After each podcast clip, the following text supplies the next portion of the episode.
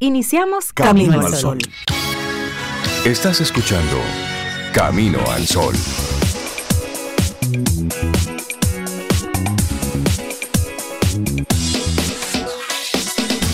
Comienza Camino al Sol. Muy buenos días, bienvenidos a Camino al Sol. Es miércoles y estamos a 2 de agosto, año 2023. Buenos días, Cintia Ortiz, Obeida Ramírez, a todos nuestros amigos y amigas Camino al Sol oyentes. Buen día. ¿Cómo están? Hola Rey, yo estoy muy, muy, muy, muy bien. Muchas gracias por preguntar. ¿Te gustó así? Me encantó ese muy, muy, muy, muy, muy, muy. Ay, sí, yo sí. Hubo muchos muy ahí. Ay, sí, estoy muy bien, tranquila, en paz. Y porque miren, por allá por Irán, Ajá. tienen entre 40 y 50 grados Celsius. Así es. Incluso declararon un día de, de asueto O para sí, proteger a la gente del calorazo. Día de vacaciones, es decir, Entonces, por eso yo me digo, yo estoy muy bien. En otros Claro. lugares hay guerra, hay de todo. Sí, póngase, Ay, no, póngase contento. Valorar esto que, que uno tiene, que es imperfecto, Exacto. pero, señora, Pero va, miren, nos permite funcionar y ahí vamos. con cierto nivel de tranquilidad, Sí, además. Ese, ese Así cable que- a tierra temprano es bueno. Estoy muy, muy, muy bien. ¿Y tú, Cintia? Sí, sí, sí, no, haciendo una, una reflexión mientras te escucho sobre, y es cierto, es cierto. Miramos las noticias internacionales, casi cualquier lugar tiene problemas, Sí. de cualquier índole, Sí, social, racial, climático, eh, Y no es para que nos acomodemos en eso. No, no, no, no. Al contrario. No, pero es para que aprovechemos precisamente eso que está ocurriendo y esta estabilidad que estamos viviendo.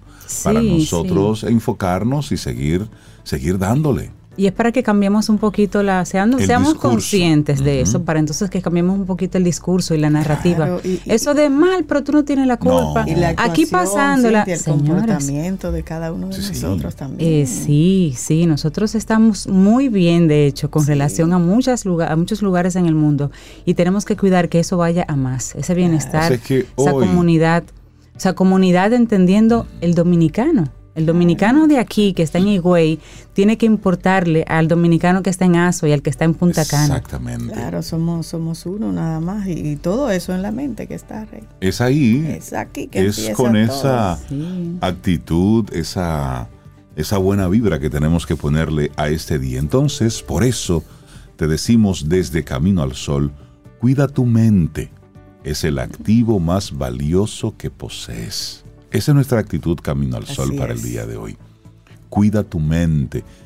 ¿Qué piensas? ¿Sobre qué estás pensando? Y pregúntate, ya lo hemos dicho en varios momentos, y esto incentivando a que hagamos una reflexión, ¿por qué pienso lo que pienso?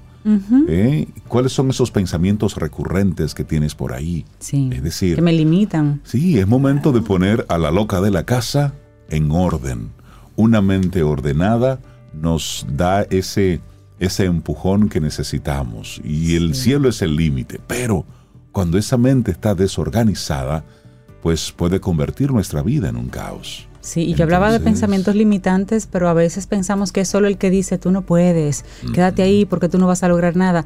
Hay otro pensamiento que también limita tu crecimiento y es el todo sí. Tú sí puedes, vamos, dale. Ah, sí, y no ese pensar y no consultar Exacto, en y no hacer un plan Ay, ves, a real. mí no me gusta ese positivismo Porque así como ese es peligroso. Sí, no. Ese es peligroso además.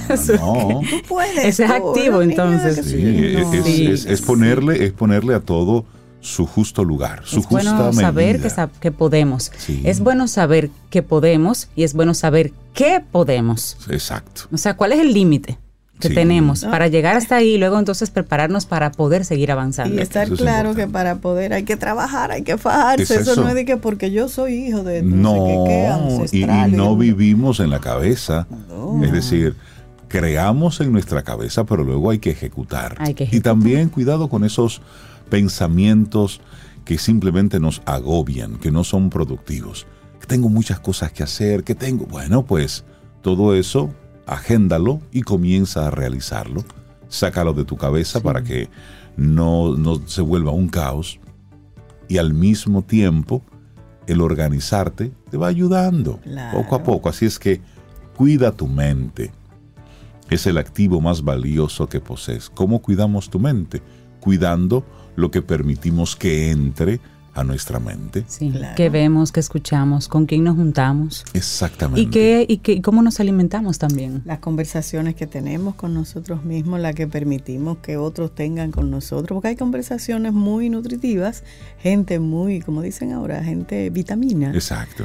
pero hay otras que no, como hablábamos ayer con, con Jessica. Sí. Sí. Entonces usted ponga a esa gente así, no es que le saque los pies así full, ni la retire de su vida, si es necesario, sí. Bueno, Pero se le pone, Hay que se le cuidar la pone límite con amor y también se le dice. Porque también es un regalo que tú le das a la persona si no se dan cuenta. Ahora, si no cambia, después que se le indica y bueno. y eso te lo decimos hoy, 2 de agosto, en que se conmemora el Día de la Sobrecapacidad de la Tierra. Esto nos concierne a todos y desde el año 1987 se celebra el Día de la Sobrecapacidad de la Tierra. Y es interesante que observemos este día, y más en un país que tiene como eslogan inagotable. Bueno, Inagotable. Pues no, las cosas se agotan, los recursos se agotan y con ello se pretende hacer una conciencia de manera urgente en todos acerca de los efectos dañinos, el impacto que genera este fenómeno en la humanidad y en el planeta. La creación de esta efeméride ha sido por iniciativa de Andrew Sims, miembro de la organización New Economics Foundation del Reino Unido. Pero, ¿en qué consiste esto de la sobrecapacidad de la Tierra? claro, te cuento. Mira, está relacionada con la selección de una fecha a partir del año 1970 que permite determinar la cantidad de recursos que ha consumido la humanidad en el término de un año frente a lo que el planeta es capaz de producir. Esa es la relación que se hace y ahí se calcula la sobrecapacidad. Esto se calcula por la Red Global de la Huella Ecológica, la Global Footprint Network, que es una organización sin fines de lucro. Se divide la biocapacidad mundial, o sea, la cantidad de recursos naturales generados por la Tierra ese año, por la huella ecológica mundial, o sea, el consumo de la humanidad de esos recursos naturales de la Tierra para ese año. Y entonces eso se multiplica por 365 días. Se divide la biocapacidad mundial entre la huella ecológica mundial y se multiplica por 365 días, 366 si es un año bisiesto. Entonces, para el año 2023 la Tierra entró en un déficit ecológico debido a que la demanda de recursos y de servicios por parte de la población ha superado ampliamente lo que el planeta puede regenerar en este año en materia de recursos naturales. Y en ese sentido es que se proyecta que para el año 2030 se necesitaría otro planeta Tierra para poder suplir tal demanda y satisfacer las necesidades de las futuras generaciones. Señores, eso, 2030 es eso no es mañana. poca cosa.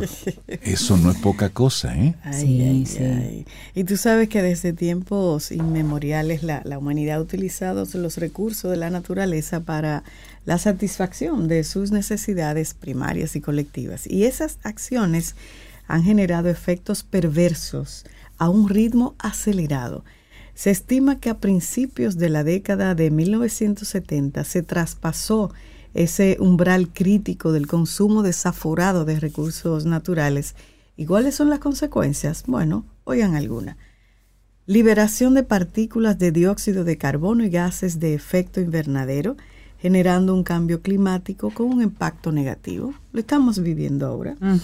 La deforestación, pérdidas de especies, la mayoría de ellas en franco peligro de extinción, y también inflación, entre otros efectos. Y los humanos hemos consumido más recursos de lo que necesita el planeta para regenerar.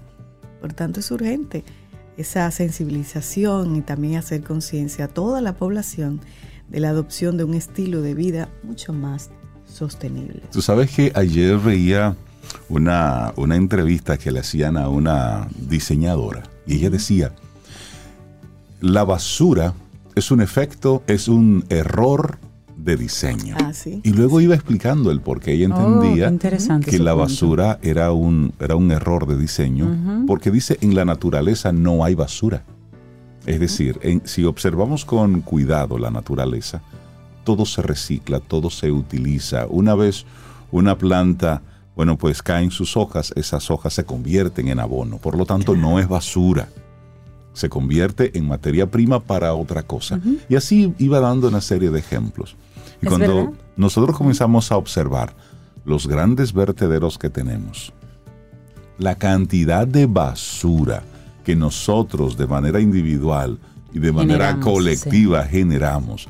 Cuando ves a un, un concierto, un evento, por mencionar algo que sea una, una reunión de, de dos o más, la cantidad de basura que se genera. sí. Eso habla de cómo nosotros mismos, sin darnos cuenta, sí, yo creo que para el 2030 vamos a necesitar no un planeta más, dos planetas más. La playa, Rey, tanto que Las nos gusta, nos playas, ¿cómo encanta este calorazo, la gente va a la playa. ¿Cómo usted deja la playa? ¿Cómo Exacto. la encontró? ¿Cómo deja usted el río cuando usted va por ahí? No hay un rinconcito de este planeta que no tenga por ahí una botellita plástica, un pedazo de ropa ya. Rey, yo que hago, por ahí. que hago sendero con cierta frecuencia, tú te puedes entrar al, al- al monte, al hoyo, a la loma más apartada. inhóspita y apartada. Y ahí aparece. Y ahí tú encuentras basura. O sea, que tú dices, pero, pero esta gente te dejó esta botella de vidrio aquí. Aquí. La trajo. ¿Por qué no se la llevó como Exactamente. basura?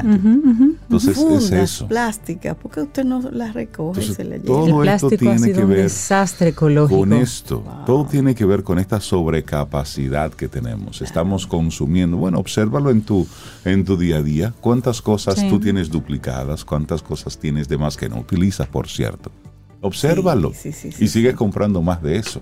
Es decir, hacer un ejercicio rápido en nuestra individualidad nos explica claramente esto de la sobrecapacidad de la Tierra.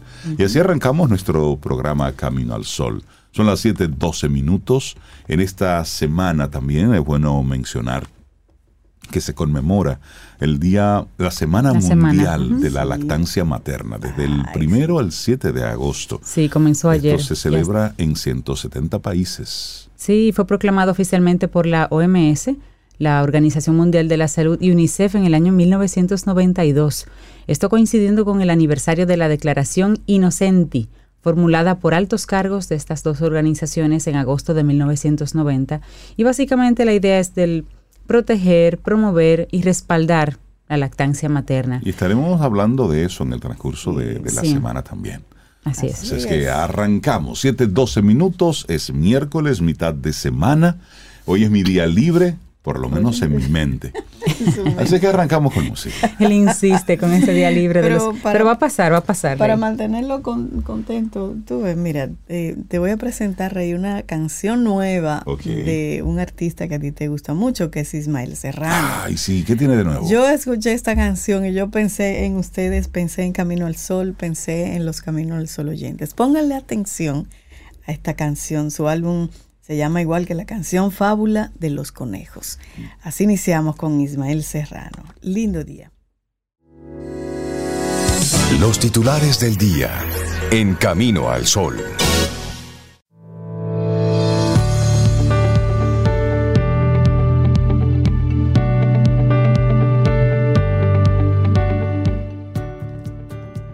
La memoria es el diario que todos llevamos con nosotros. Una frase de Oscar Wilde. Y seguimos avanzando en este camino al sol. Gracias por estar ahí conectados con nosotros. Te recuerdo, tenemos un número de teléfono. Ahí estamos siempre prestos a conversar. 849-785-1110. Y también puedes escribirnos a nuestro correo hola arroba. Por esa vía hacemos todas las coordinaciones con el del programa. hola arroba caminoalsol.do. Y ahí estamos en contacto también para cualquier sugerencia de producción. Sí, así es. Bueno, algunos de los titulares. Viene un nuevo nombre de operación. Esta es Operación Gavilán. El Ministerio Público arresta a empleados, fiscales y policías por soborno. El Ministerio Público informó que en la madrugada de este martes desplegó la Operación Gavilán, en la cual apresó a 12 personas a las que señala como parte de una red compuesta por fiscales, empleados administrativos y policías que tenían una estructura criminal que se dedicó durante años a eliminar miles de antecedentes penales a cambio de sobornos. De acuerdo con una nota de prensa, entre los apresados se encuentra un miembro de la Policía Nacional, empleados administrativos y técnicos de la Procuraduría General de la República y un ex policía. Los allanamientos se llevaron a cabo en el Distrito Nacional, Santo Domingo, Independencia y San Pedro de Macorís contra los supuestos integrantes de la red que, según el Ministerio Público, borraban antecedentes penales relacionados con diversos delitos como el narcotráfico, asesinatos, robos, homicidios o violaciones sexuales. Por el caso hay varios fiscales bajo investigación y en los próximos días se procederá a solicitar medidas de coerción en su contra, ya que serán judicializados conforme al procedimiento especializado que requiere su privilegio de jurisdicción. Ay, ay, ay. En el borrado de antecedentes penales ejecutado por esta red criminal han sido beneficiados ¿quiénes? Sicarios, narcotraficantes, violadores sexuales, imputados de violencia de género, algunos que están ahí metidos por adulteración de alcohol, por secuestro, llegando esta, esta estructura al extremo de que personas recluidas cumpliendo condenas de hasta 30 años figuren sin antecedentes penales en los registros oficiales. Es decir, señores, esto era grave, grave, grave. Solo voy a mencionar dos de los beneficiados. De acuerdo con las informaciones del Ministerio Público, Joel Ambiorix Pimentel García, conocido como La J, y José Hamilton Ureña, conocido como Nino Come Mezcla, Mm. Son dos de los principales investigados en la operación Halcón Cuarto. ¿Recuerdan esa operación? ¿Tú te acuerdas de la J? Sí, claro. Pero investigados hay en decenas de casos. Decenas, es que pasan de 10. Decenas de casos de crimen organizado, incluyendo de algunos de alta connotación pública, es decir, de casos muy sonados. Estos dos elementos figuran entre los beneficiados de forma reiterada de las acciones criminales que enfrenta el Ministerio Público con esta operación Gavilán. Es decir, por eso vemos gente que ha hecho cualquier cantidad de delitos y al otro día está suelto. Porque hay toda una red que le limpia los expedientes y los pone en libertad. Se van del país, incluso Sí. que le quitan y así la- sigue la vida. Entonces, es bueno, grave. Operación Gavilán. Ahí la tenemos, yo les digo, tenemos que cuidar a doña Miriam. Hay que cuidármela mucho. Ese J fue el que la amenazó desde Exactamente. España que le iba a desaparecer a su Sí, hijo. sí, hay que cuidar a doña Miriam para que siga ahí. Eh, lo necesitamos porque esto hay que limpiarlo. Ay, ay, ay. Bueno, en otra información, turismo, educación y energía están entre los ministerios a los que se le va a reducir sus fondos en este presupuesto.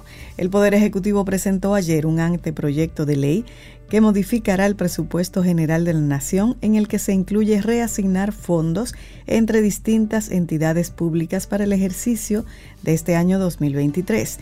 Según la propuesta del Poder Ejecutivo, se planean reducir los recursos de siete ministerios y del capítulo de Administración de Deuda Pública y Activos Financieros, totalizando más de 9 mil millones de dólares para, de pesos para ser transferidos. El ministerio más afectado por los ajustes en la asignación de recursos será Industria, Comercio y MIPIMES, con una dis- disminución de más de 3 mil millones de pesos, y Administración de la Deuda, con 3 mil millones de pesos. La lista de ministerios que van a recibir un presupuesto reformulado a la baja para el 2024 incluye, oigan, a turismo con más de mil millones de pesos, educación con más de 500 millones de pesos, 500 mil millones de pesos y energía y minas con 132.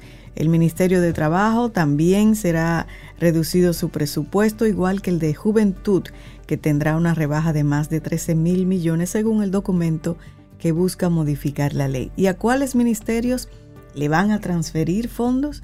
El Ministerio de Hacienda será responsable de distribuir los fondos transferidos.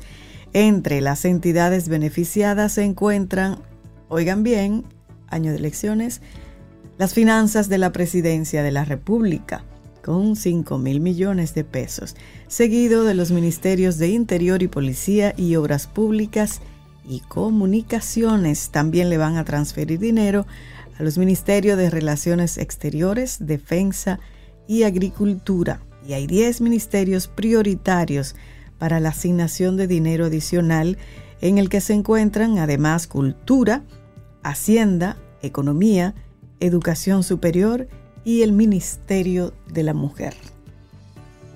Está repartiendo chelitos. El Instituto Nacional de Tránsito y Transporte Terrestre, el Intrant, informó ayer que de las 2.921 personas que en 2022 perdieron la vida en accidentes de tránsito, 1.670 viajaban en motocicleta, lo que convierte a los vehículos de dos ruedas en el medio de transporte más mortal en República Dominicana, con un 57% de los fallecimientos reportados. Las cifras señalan una disminución en las muertes de 1.55% en el 2022 con relación a 2021, eh, y esto de acuerdo con un informe oficial del Observatorio Permanente de Seguridad Vial, el OPSEVI, que pudiera percibirse como marginal si se toma en cuenta que al mismo tiempo subieron los lesionados en un 11.2%.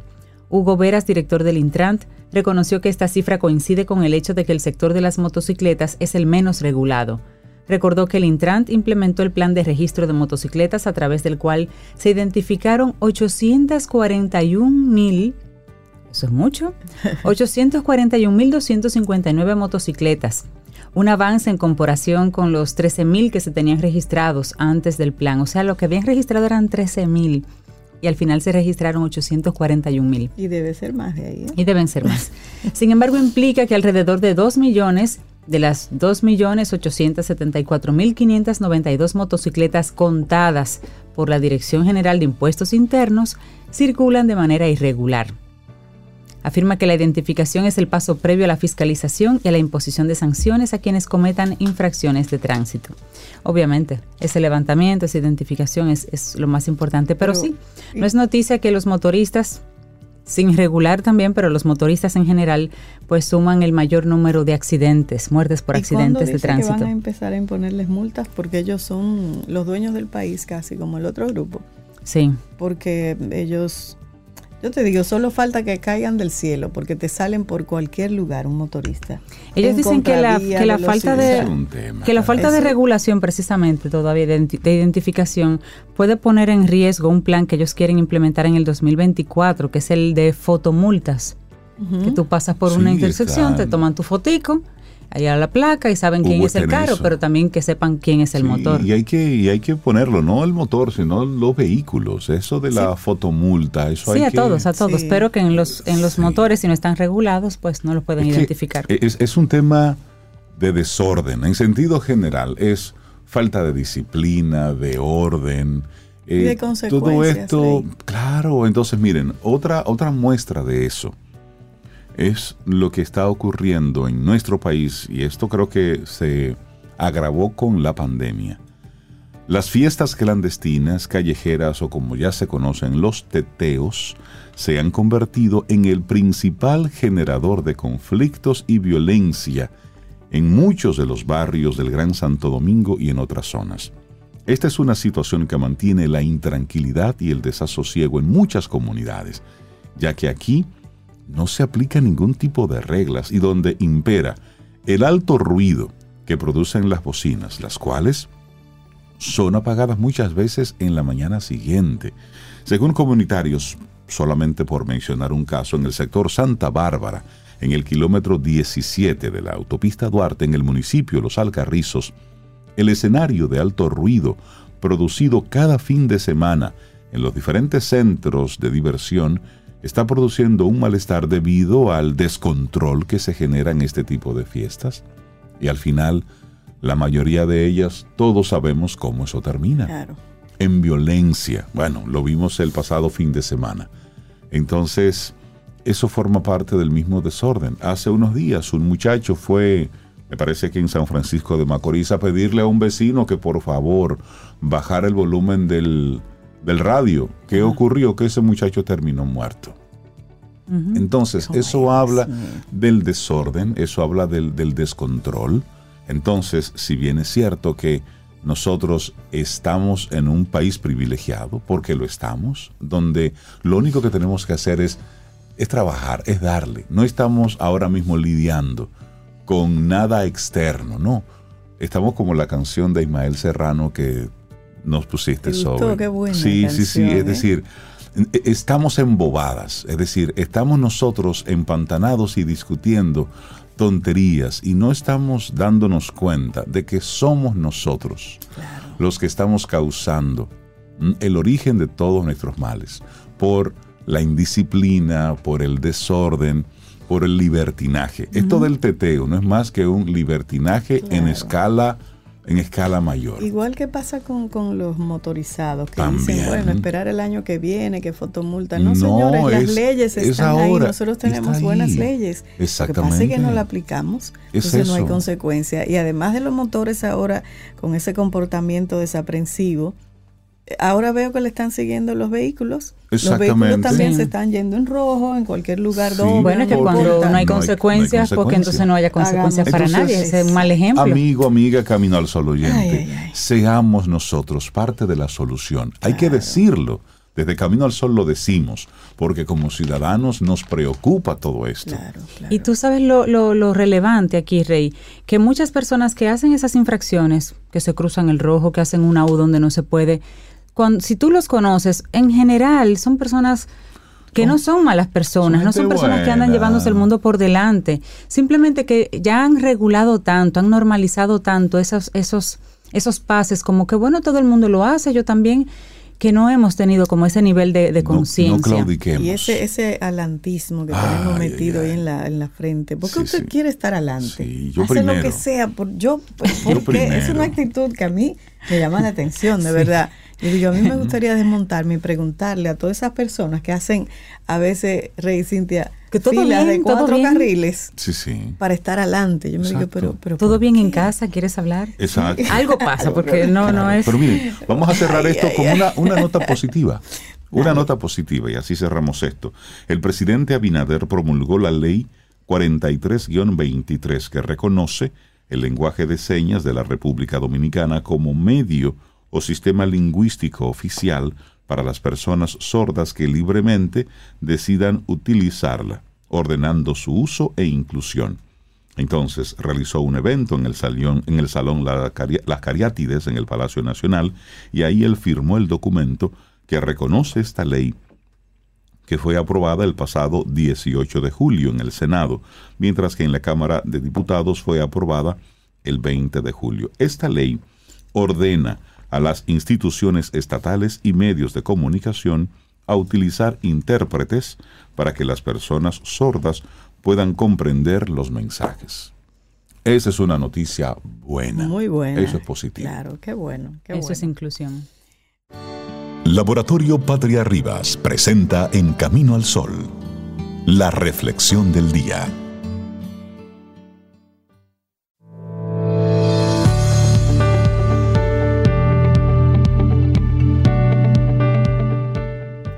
Y dijo una vez el gran filósofo Sócrates, solo hay un bien, el conocimiento, y solo hay un mal, la ignorancia. Y Seguro Sura República Dominicana se preocupa por brindar un poco de conocimiento a las personas desde nuestro segmento conjunto Quien Pregunta Aprende con Escuela Sura 2023 que ya tenemos. Y aquí conversaremos sobre temas actuales desde el enfoque de tendencias, de riesgos y de seguros. Sintoniza cada martes, dos veces al mes en las mañanas y aquí tenemos ese segmento. Quien pregunta aprende con Escuela Sura. Y nosotros seguimos en este camino al sol. Vamos entonces a nuestra reflexión del día, gracias a nuestros amigos de Laboratorio Patria Rivas. Ejercicios para potenciar las habilidades cognitivas. Ay, sí, sí, sí, sí, sí. Es que tenemos que usar el cerebro, señor. Hay que moverlo, La sí. cabeza no es para no peinarnos, ni para ponernos gorras del Licey ni de las águilas. No, el tutú es para pensar. Entonces vamos a, a potenciar ¿sí? nuestras Claro. habilidades Vamos a cognitivas. ayudarnos. Sí, sí, sí, sí. ayudarnos nosotros mismos. Y seguro que, que todos nos hemos preocupado alguna vez sobre la salud cerebral y hemos pensado en buscar ejercicios para potenciar esas habilidades cognitivas que ya tenemos. Bueno, y hacemos bien, ¿eh? Entrenar el cerebro, como dice Rey, en diferentes tareas te va a ayudar en la recuperación frente a posibles accidentes cerebrales como un ictus o un traumatismo y es un factor de protección frente a diversas enfermedades como la demencia, el Alzheimer y todo eso. No obstante, ¿cómo hacerlo? Hacer esos ejercicios sin que resulte monótono y aburrido. La respuesta está en convertirlo en un juego. Cualquiera de los ejercicios que vamos a compartir aquí ahora tiene su punto divertido, pues conlleva un reto para superarlo de manera sana. Así es que vamos a escuchar, vamos a compartir estos juegos para enterarnos. Pero antes una pregunta. ¿Cómo ayuda la práctica habitual de ejercicios cognitivos a mejorar el rendimiento intelectual? Bueno, es que al igual que el ejercicio físico fortalece y tonifica los músculos, los ejercicios cognitivos estimulan y fortalecen las conexiones neuronales del cerebro. Y es importante recalcar que esto no quiere decir que puedan aumentar la capacidad mental de la persona, sino que el entrenamiento cognitivo general mejora el desempeño de tareas específicas. Eso es lo que pasa y para aprovechar al máximo cada ejercicio es útil enfocarse en el área cerebral que se quiere ejercitar. Por ejemplo, la práctica intensiva de ejercicios de memoria puede aumentar la actividad en regiones cerebrales como el hipocampo y la corteza prefrontal, áreas que son las que se involucran en el almacenamiento y recuperación de información. Pero sí, vamos con esos ejercicios cognitivos. Las habilidades cognitivas son las que nos permiten relacionarnos con lo que nos rodea y procesarlo de la manera más efectiva posible. Entonces, hacer ejercicios con esto, ¿verdad? Y ayudarlas, pues facilitará nuestra vida cotidiana. Así es, entonces, ejercicios para entrenar la memoria. Eso me gusta. Arranquemos por ahí. La memoria es el proceso psicológico básico para almacenar, retener y recuperar información. Tanto en lo episódico como en lo funcional, la memoria de trabajo, el hecho de mantenerla activa y fuerte es una garantía de un buen funcionamiento mental, pues la memoria es el soporte de muchos otros procesos mentales como el cálculo matemático o el razonamiento lógico. Entonces, algunos ejercicios interesantes que harán que tu memoria se mantenga activa, te lo comparto. Juegos clásicos. Simón dice, o encontrar parejas de cartas, por ejemplo. Ustedes han jugado Ah, eso, Simón dice. Pero hace tiempo. Es verdad, eso. Yo creo sí. que yo no he jugado Simón Yo dice. creo que yo no he jugado eso. Ah, pero sí, eso, eso es viejo, eso No, es en la viejo. piña no había En la eso. piña no había eso. en esa- en esa Simón no vive en la piña. Pero, pero Sudoku sí. Sudoku, Sudoku, sí, sí, sí. Estos acertijos japoneses que te obligan a mantener datos en tu memoria de trabajo, es decir, en tu memoria ahí ejecutiva, al rellenar los huecos vacíos de una cuadrícula, que le llamamos sudokus, pero tan- en los periódicos están. Sí. Sí, de hecho, mi madre, mi madre Ajá. siempre tiene Ah, ahí no, sus, Flor, es sus activa con ¿Tú sabes qué? crucigramas. A mí me Sí. gustaba, Sí. chiquita, llenar Don Andrés crucigramas. también lo tiene, eso. Ah, llenar crucigramas a mí me Cintia, gustaba. Sí, eso es muy Eso. bueno. Sí. También la memorización de listas de palabras y números. Memorizar listas de, de puntos de, de- de ítems es una forma directa de ejercitar la memoria. Puede resultar tedioso, pero es útil para retarte a ti mismo y es uno de los ejercicios para potenciar las habilidades cognitivas que puedes realizar en cualquier lugar. ¿Ustedes se acuerdan eh, eh, en la escuela que uno jugaba en una hoja? Ponía diferentes columnas. Ajá. Y había Stop. que poner stop. Así era que se ese Nombre, apellido, país, animal, fruta y cosa. Ah, pero Cintia tiene. Ah, pero Yo, participaba memoria. en competencias de stop, mi amor. Ese, ese, Ese juego me gustaba mucho. Sí. Ese juego. Stop. Y te permitía seguir siempre buscando, como que ven acá, con la X nunca consigo, con la Sí. Y, un animal con la Y. A los Y muchachos. tú por curiosidad investigabas entonces. Quítenle la pantalla y jueguen esos deportes, esas cositas que me análogas. gustaba, el Scrabble. Ah, también. Ay, ese me. Sí. Yo compré un. Pero esto es para, estos son Para la ejercicios memoria. para la memoria. Entonces, lo que estamos hablando es padres, madres, tutores. Ustedes tienen en sus manos la responsabilidad de incentivar la memoria, el pensamiento Ay, sí. crítico de, de sus hijos. Y jugar con ellos. Sí, porque tú sabes qué es lo que pasa con la memoria. Es que, es que luego vamos teniendo una, una memoria corta. Claro. Y nos pueden dar entonces un gol, como este pasado diputado que hizo Romero. el señor Romero, Romero. por ahí que Julio hizo Romero. Julio Romero Bárbaro. que hizo cualquier cantidad de La travesuras fuerza del pueblo. y entonces señor- la fuerza del pueblo lo quiere ahora pasar como, revisar como eso. candidato. Eso es un problema de Eso es un memoria. problema, es un problema de No, memoria, claro. tenemos Sí, de entonces memoria, sí. entrenemos la memoria para que no nos metan unos goles Eh, como esos. y cosas Sí, y, ojalá que la sociedad civil se siga levantando. Eso no puede ocurrir. Eso no puede ocurrir, no nosotros tenemos que opinar y tienen que Le escuchar. borrado Esa persona no es posible que sea el representante de Santo Domingo. No es posible. No, y No. él en No una es posible. entrevista admitió que Con tanta tuvo gente una de valor que hay en esa Oh, pero comunidad. por favor. Admitió que tuvo una relación con una menor, pero que Y- fue consensuado. Señor, Señor, es una menor. cuando es una menor, ahí no hay consenso. Y Eso ella, es violación. ella dijo en varios momentos que él la golpeaba, que la maltrataba, que la amenazaba. Entonces, eso no es consensuado. Eh, Memoria. vamos, volvemos Eso a la reflexión. Sí, pero, Sí, pero es pero memoria. sí, pero sí, eso es memoria, eso es tema de memoria. Bueno, hay otros ejercicios eh, interesantes. Mira, son- una amiga nos escribe, Ajá. ¿Y qué dice? Lizeth Soler, una gran amiga, y la sopa de letras. Ah, esa era buena esa era la también. sopa de buena. letras todavía venden libros Sí. así completos que para Completos. sí, Sí. Identificar muy buen palabras ejercicio. ahí. Ay, para niños, para adultos mayores, para gente como con mucho tiempo disponible, Sí, sí, sí. porque de verdad el cerebro hay que ponerlo a hacer algo. Sí, sí, Así sí. es. Bueno, sigamos entonces ahora con ejercicios para entrenar la atención. Ese también me gusta. La atención y la concentración nos permiten enfocarnos en una tarea específica, ignorar distracciones y mantenernos mentalmente activos. Estas habilidades son cruciales para realizar tareas como con eficacia, evitar errores y además están demasiado ligadas a la memoria. Así que aquí hay algunos ejercicios para mejorar la atención y la concentración. Ahí me uno a reír, que me enseñe. Hacer manualidades. Ay. Ay, tener las manos ocupadas Sí, sí, sí. es una actividad no automatizada también. Es un buen ejercicio para la atención sostenida, porque tú tienes que estar ahí Buenísimo. con la aguja, con la tijera, Sí, sí, sí. concentrado, que no se te salga. Manualidades en sentido general. Así Tú sabes es. que a mí me ayudó mucho en el Politécnico, las diferentes manualidades que yo aprendí. Sí. En sentido general, porque eso de, del enfoque, de la, La atención, claro. del aquí y el ahora. Sí, Y el detalle. claro. Uy. Y eso, eso ayuda mucho a la, a la mente porque la descansa. Claro, claro. Es decir, hacer trabajos manuales eh, ayuda mucho, pero también hay otros sobre, por Sí, ejemplo, rompecabezas por sí, ahí. resolver laberintos, hacer crucigramas, que ya lo mencionábamos, acertijos o juegos de palabras como el stop. Estos juegos clásicos atrapan la atención y la ponen a pleno rendimiento. Y también otro tipo de juego, los cambios de contexto. Elige un objeto en la habitación y observa todos los detalles posibles. Luego, cierra los ojos y trata de recordarlos todos. Puedes comenzar dándote un tiempo cómodo para ti y luego ir reduciéndolo para aumentar la dificultad. Me gusta. Yo me vuelvo loca Pero no si por ejemplo los ojos aquí en la una cabina. taza blanca. Si es redonda y blanca y ya como que Ya, no. eso es muy fácil. Algo que tenga muchos elementos para que detalles. Yo veas exacto retado, aquí. Retada. Aquí están cerrando los ojos. ¿eh? Estamos al aire, señores, gracias. Ejercicios para mejorar la velocidad de procesamiento es otra sugerencia. La velocidad de procesamiento se refiere al tiempo que emplea el cerebro en interpretar los estímulos del ambiente y operar con ellos.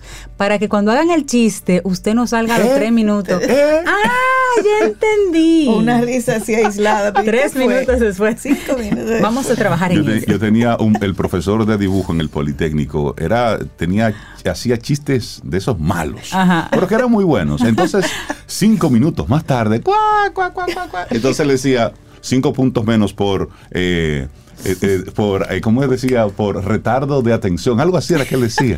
Y le quitaba puntos a uno. ¿De Si tú te reías después, es decir, Uh. te tardaste cinco minutos en entenderlo, cinco puntos menos. Ay, Dios. Oye, Qué eso. drástico. Por reacción tardía. Así era que. Reacción tardía. Reacción tardía. Bueno, estos ejercicios mejoran la habilidad cognitiva, puede ayudarnos a tomar decisiones más rápidas y responder de forma más eficiente a situaciones cambiantes de la vida diaria, esos ejercicios. Por ejemplo, juegos de asociación de palabras. Decir una palabra que empiece con la última letra de la que te acaban de enunciar. Rosa. Entonces tú comienzas con palabras con A. E, Con A, que es la última letra. Cuando tú termines tu última letra, entonces Primero hay que estar atento a cuál es la Hay que estar letra. atento. La trampa es agarrar la primera. También los juegos de reacción. Muchos pasatiempos requieren de reacciones rápidas, como el calientamanos. ¿Ustedes se acuerdan del calientamanos? Yo jugaba Ay, también en esa, ta, ta, con la mano. ¿eh? No, ya- de no, ya en esta época dirán Yo lo que que eso no es un jugaba poco era Barbie. Ah, eso es violencia. Ya en en esta época dirán que eso es Sí, un poco porque la, la idea era Eso- que eso es violencia. Ese, ese tablazo en la mano era... Mire, también algunos juegos de mesa, como el Jungle Speed, ayudan a entrenar la velocidad de procesamiento, la atención y los reflejos. También hay ejercicios de clasificación. Por ejemplo, escoge un conjunto de objetos aleatorios y clasifícalos en categorías lo más rápido posible. Es un juego que se puede inventar, que se puede hacer de manera muy, muy particular. Existen versiones digitales de este juego que te pueden ahorrar la parte física y se pueden hacer en casa. Otros ejercicios, esta vez para el pensamiento creativo. Uy, Bueno, para el pensamiento creativo que tenemos, participar en actividades artísticas, escribir, dibujar, tocar un instrumento, Ay, sí. todo ello fomenta Ay, la imaginación y la creación de nuevos estímulos, estímulos, pero también la lluvia de ideas, plantea situaciones, problemas ficticios. No hay que crear problemas ficticios, todos están ahí. Búsquele solución a lo que usted tiene. Pero mira, sí, abre, de por ejemplo, la prensa, un ejercicio con tu hijo, abre la prensa, elige un problema de todos los que hay y, y pregunta Sí, ¿Cómo abiertamente. solucionamos ¿cómo el tema del tránsito? Sí, ¿cómo y comenzar a lanzar lluvia de ideas. Eso es un ejercicio muy bueno. Sí, muy bueno. Y también leer, señores, Uy. hay que incentivar la lectura por todos los lados. Y no la lectura frugal de, de este tiempo, que es de un párrafo. No, que la gente se siente a leer a profundidad un tema. Leer. Sí. Eso, por supuesto, Sí. fortalece el pensamiento creativo. Así es. Bueno, pero también hay ejercicios para desarrollar las funciones ejecutivas. ¿Y qué es eso de funciones ejecutivas? Bueno, son las habilidades cognitivas de nivel superior que nos permiten planificar, organizar, establecer metas, controlar impulsos y tomar decisiones efectivas.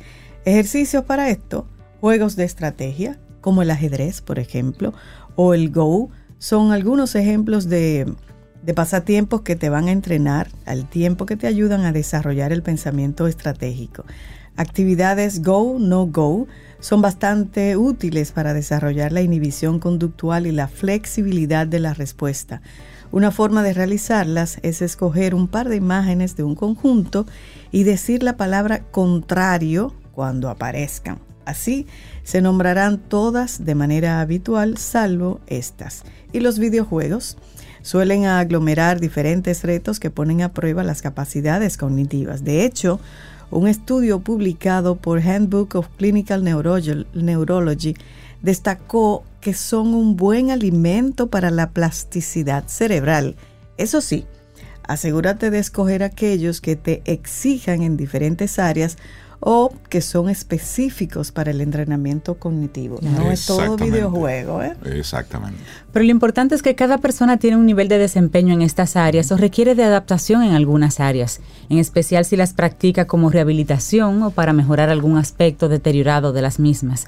Por eso cada ejercicio que se elija debe adaptarse un poco a las capacidades físicas del sujeto, con apoyos sensoriales, claro. Y por otro lado es importante respetar los tiempos de cada persona. Todos los ejercicios para potenciar las habilidades cognitivas pierden su efectividad si el individuo se frustra o se bloquea, obviamente.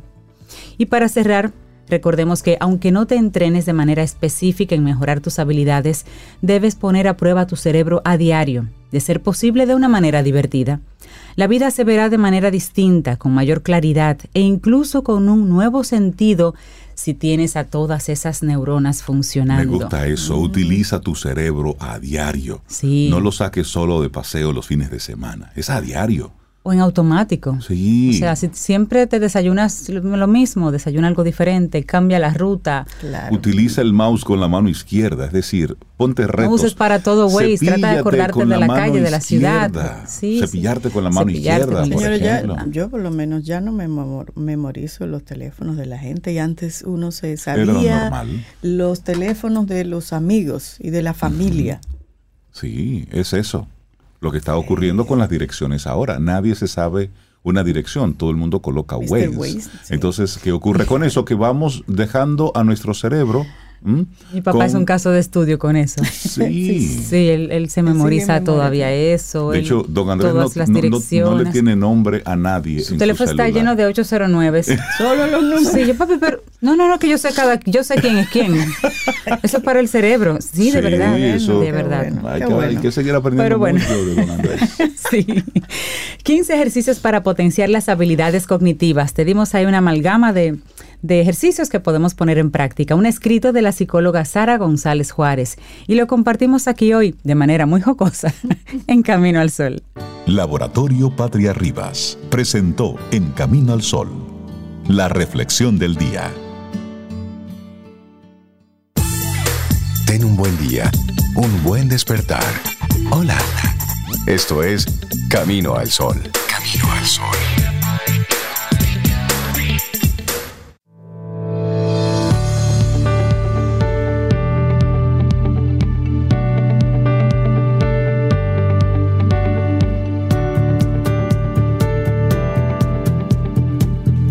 Pero qué frase tan bonita esta. Siempre son bonitas, pero esta Thich Nhat Hanh. Thich Nhat Hanh. La mente es nuestro recurso más valioso. Cuídala con amor y compasión. Qué bello eso. Sí, cuida tu mente. Qué bonito, es como un buen consejo, como cuida tu mente con amor y compasión. Sí. Y hablando de, de cuidar, tú sabes que, que hay una palabra que también nos ayuda a, a cuidarnos. No nos ayuda. Decir no en un momento específico nos cuida y nos ayuda y nos protege. Y nos hace decirle, crecer, y nos hace decirle no a nuestros niños también los ayuda en algunos momentos. Sí. Y qué bueno ver esa parte positiva del no, porque normalmente uno le ve esa connotación negativa de que Exacto. y no, no, como tú dices, Es, es Es importante. bueno. Entonces, será. ¿Les parece si hablamos con Isabela Paz, pedagoga, terapeuta y bueno, de Felices Jugando y que ella es una colaboradora muy especial aquí en Camino al Sol? Isabela, buenos días. ¿Cómo estás? Bueno, buenos días, muy bien, muchas gracias. Otra vez, un día más aquí. qué bueno. Qué bueno el tema que nos este traes, Isabela, de decir no también ayuda a crecer. Sí, este, bueno, al menos, al menos, esa es la conquista de mi vida, el no. Y sí, porque no todas las personas pueden decir que no. Eh, y yo estaba reflexionando sobre que en verdad este no, lo que representa para mí, está muy ligado a lo que yo viví en mi infancia. Recuerdan que el otro día, aunque no lo terminamos y yo lo pensaba traer, pero este tema últimamente como que lo he visto mucho, pues hablábamos de educar desde las heridas de la infancia. Y una de las um, impedimentos o de las dificultades que vamos a generar si tuvimos una educación muy opresiva, es decir, muy autoritaria, eh, de castigo físico como era antes, bueno, todavía lo es, pero bueno, de estas eh, crianzas brutales que, de las que hemos sobrevivido, ¿no? Eh, pues el no va a ser muy difícil porque el no puede ser que cuando digamos no, o sea, aquí la, invitación que quiero hacer a los caminos al oyente es, ¿qué representa el no para ti? ¿No? ¿Qué pasa cuando tú dices no? Eh, ¿Dónde lo sientes? Eh, ¿Puedo decir que no a una situación que me va a perjudicar o a una situación que eh, algo que yo debo decir que no porque no me conviene y como quiera lo hago o, o acepto hacer algún favor que no, que no lo puedo hacer porque no porque no quiera, sino porque no tengo tiempo y como quiera digo sí, ¿no? Estas cosas son muy importantes porque recuerden que siempre que estamos educando, eh, y yo siempre lo digo, ¿verdad? Yo no soy de tips, de receta, De receta, receta, porque eh, educar está educando una persona. Entonces, esta persona es como es debido a toda una historia afectiva de- del pasado. Entonces, lejos de que la educación o la crianza se convierta en un recetario, porque también tú lo vas a aplicar, no es que hay que tener, por supuesto, generalidades, ¿verdad? Y sentido común, pero ¿por qué a mí me cuesta decir que no a mis hijos?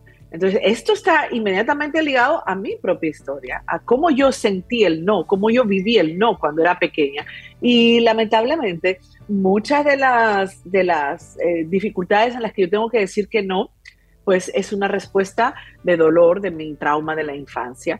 Eh, si yo lo interpreto, ¿cómo yo interpreto este no? Y bueno, cuando nosotros hacemos formaciones en psicomotricidad, es a lo que nos dedicamos en Felices Jugando, hay incluso una dinámica sobre el no. ¿no? ¿Qué, por qué, qué, qué, pasa cuando yo resisto? ¿Dónde yo lo siento? Entonces es interpretado para mí como una falta de amor, es interpretado para mí como un maltrato, es interpretado para mí como que si digo que no, tú me vas a dejar de querer. Esto, esto, es, esto hay que, porque es muy fácil decir, no, tú tienes que decirle que no. Claro, decimos no, evidentemente, cuando son deseos, caprichos, hay que saber diferenciar, porque hay necesidades que son fundamentales. El niño no se le puede decir que no, a, tal vez en el momento de vida que está, tal vez no se le puede decir que no a un biberón. Pero, por ejemplo, me pasó a mí con una mamá con una niña de 18 meses, me parece, que todavía tomaba tres biberones en la noche, ¿no? Y ella me llama porque quiere que yo le ayude a regular el sueño de la, de la niña. Y cuando empezamos a mirar eh, todo, primero, creo que ya lo había compartido, había que regular el día antes de la noche.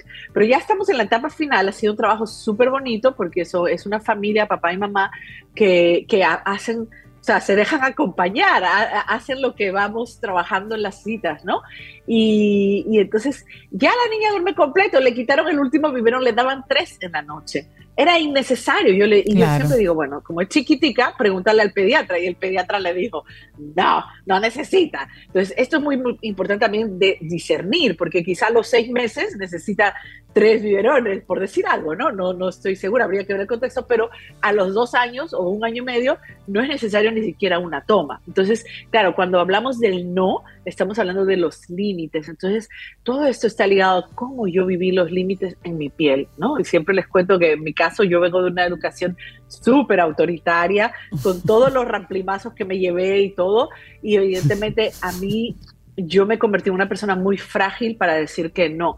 Y fíjense, a veces ni siquiera es evidente, o sea, yo lo he visto que tú le preguntas al papá o a la mamá, pero tú quieres tú quieres la aprobación de tu hijo, de tu hija, y a mi nivel consciente te van a decir no, yo no quiero la aprobación, la validación de mi hijo, pero les cuento, cuando venimos de grandes heridas, como castigo físico, que es tremenda secuela que te deja el castigo físico, eh, tú si quieres la aprobación de tu hijo, o sea, tu hijo o tu hija, tú, tú quieres mantener una imagen buena, porque tu, tu, tu carencia afectiva es tan grande que tu hijo también se convierte o tu hija en una persona para que te apruebe. Es decir, estamos buscando aprobación en todos y en todo, en especial de nuestros hijos. Y es como si viviéramos una especie de vida de relaciones públicas, donde queremos quedar bien con todos.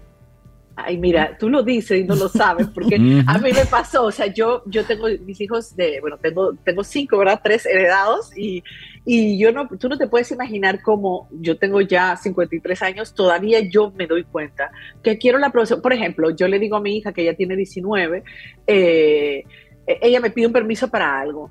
Eh, o, comprar, vamos a decir, una alpargata, lo que sea. Y yo digo, fíjense la edad que ella tiene y mi nivel de crecimiento que siempre aumenta por la edad, lógicamente, y porque intencionalmente quiero seguir creciendo, yo le digo, no. Pero después yo manejo una culpa. Ay, por eso, ella se enfada, por ejemplo, supongamos que se enfada, no estoy haciendo un ejemplo cualquiera. Entonces yo, como no quiero que se enfade, porque no quiero que se enfade conmigo, entonces yo empiezo y empiezo a manejar culpa, entonces yo acabo comprando la alpargata les quiero les, ejemplifico esto porque opera de manera tan inconsciente esto de la aprobación, lo que dijo Rey, que suena jocoso, incluso relaciones públicas, pero es así. Yo no quiero que se enoje conmigo. Entonces, cuando ya yo estoy más sana, porque tú sabes que esto no se acaba, esto es una conquista, pues yo, yo, voy a bregar con la respuesta de ella. Ah, porque es que ellos son muy listos también ellos te castigan, ellos te castigan con el silencio, con el enojo, con cuando son más grandes, cuando son más chiquitos, con la conducta, ¿me entiendes? Hay una represalia porque a nadie le gusta que te digan que no. Ahora, si tú desde pequeñito estás sosteniendo un no cuando es importante decir que no, porque por ejemplo, el no ayuda, primero, vamos a ver las ventajas del no, ¿qué les parece? Y hay un video que me encanta que tal vez si lo y luego me, me, escribe, yo se lo comparto y ustedes lo pueden compartir. Claro que, sí. Eh, vitamina o, o Cintia que es tan rápida, vitamina N. Yo no tengo que rastrearlo, pero así se llama, vitamina N, como es un doctor que habla de lo necesario que es decir el no, ¿no? Y cuando digo no, no es que tú vas a estar educando, no, no, no, no, no, no. tú puedes decir no hasta diciendo que sí, porque, por ejemplo, te piden, lo tengo este, por ¿puedo comer este chocolate ahora?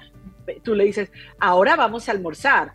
Eh, después, después en el postre te puedo dar el chocolate. Y tú estás diciendo que no, pero tú no estás diciendo que no explícitamente, tú estás poniendo, en, francés hay una palabra que me encanta que es poser, o sea, colocando el límite. Tú ves, entonces esto está esto es importante, ¿no? Porque como hay muchas ahora, ahora hay mucha, eh, hasta la, el PNL te dice, no digas no. Bueno, no me voy a meter ahí. Lo que te quiero decir que hay muchas formas de decir que no y es, es colocando límites, un marco. ¿Por qué? Porque los límites primero contienen nuestro exceso. Cuando somos chiquitos tenemos el cerebro inmaduro, entonces todo es pura impulsividad. O sea, un niño pequeñito o una niña es yo quiero lo que yo quiero cuando yo lo quiero. Exactamente. Entonces, el límite te va enseñando a manejar esos impulsos y a manejar esas emociones. Es crucial el límite. Y sin embargo, tantos padres y madres hoy no ponen ningún límite. Pero otra cosa, el modelamiento del límite. Si yo soy una persona que adulta, que me gratifico con todo, ah, no, yo, me voy, yo tengo diabetes y me voy a comer 500 barras de helado, y mis hijos están viendo eso, pues yo estoy enseñándole a mis hijos que yo le voy a dar al cuerpo todo lo que me pida. Isabela, Isabela tiene una pregunta para sí, Me, me, me quedé Isabela con tu comentario de que cuando uno dice un no, que es lo que debe ser, siente uno culpa. ¿Cómo entonces manejar esa culpa? Porque le va destruyendo a uno, pero el no que dijiste es lo válido, era lo que había que hacer. ¿Cómo manejar esa culpa? Mira, lo primero es expresarla expresarla porque la culpa es totalmente tóxica y viene de tu herida de la infancia. Porque si tú estás claro que como adulto, por ejemplo, no le conviene ir a una, a una, eh, me pasó con el otro día con mi hija que iba a salir con unas personas y esa persona iba a traer unos desconocidos y del sentido común de mi hija me, decía, no, me da miedo, pero la situación, pero yo estaba tratando como de forzar porque iba una prima, en fin, una historia que tiene que ver con la culpa. Entonces yo puedo yo puedo expresarla, organizarla, hablarla con alguien, si estoy criando en pareja, en pareja, sino con una amiga, con, es muy importante tener amigas con familias, o con hijos, personas que te van a dar una, una recomendación o te van a escuchar porque también lo viven. Pero la culpa hay que detectarla y hay que, como al enemigo, hay que tenerlo, ¿cómo se llama? Eh, identificado.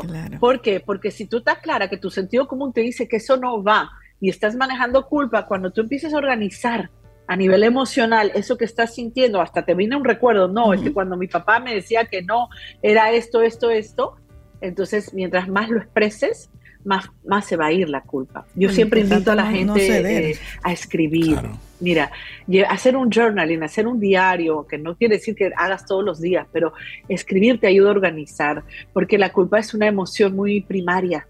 ¿Ves? Porque la hemos sentido, o sea, nos ha servido a todos los adultos con sus niños a manipular, a manejar, a, y no, entonces es algo, cuando hablo de culpa es algo que está pues en tu sistema, ¿entiendes? Como si fuera una célula, algo así. O sea, y yo creo que todavía quedan años para, para quitarnos eso. Pero son pocas veces, pienso yo, serían pocas las veces que un papá o una mamá tiene el no como deporte.